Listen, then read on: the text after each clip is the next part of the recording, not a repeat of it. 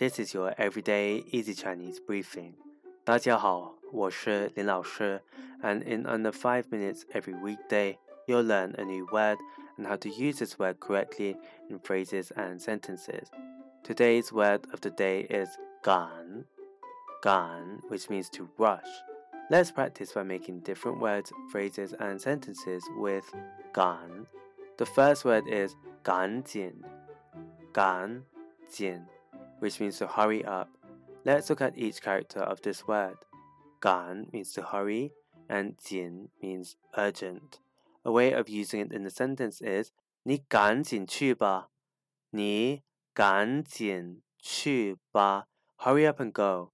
Another word we can create with 赶 is 赶走。赶走. This means to chase away. Let's again look at each character of this word. 赶 means to rush, and 走 means to go. A way of using it in the sentence is 他把猫赶走。他把猫赶走. He chased the cat away. Finally, we can create the word 赶飞机。赶飞机, which means to catch a flight. The 飞机 here means plane. A way of using it in the sentence is 我要赶飞机，你能快点吗？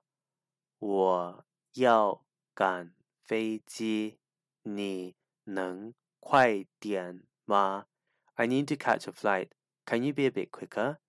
Today we looked at the word 赶, which means to rush, and we created other words using it. These are 赶紧 to hurry up, 赶走 to chase away, and 赶飞机 to catch a flight. To see this podcast transcript, please head over to the forum section of our website www.everydayeasychinese.com where you can find even more free Chinese language resources. See you again soon for more practice.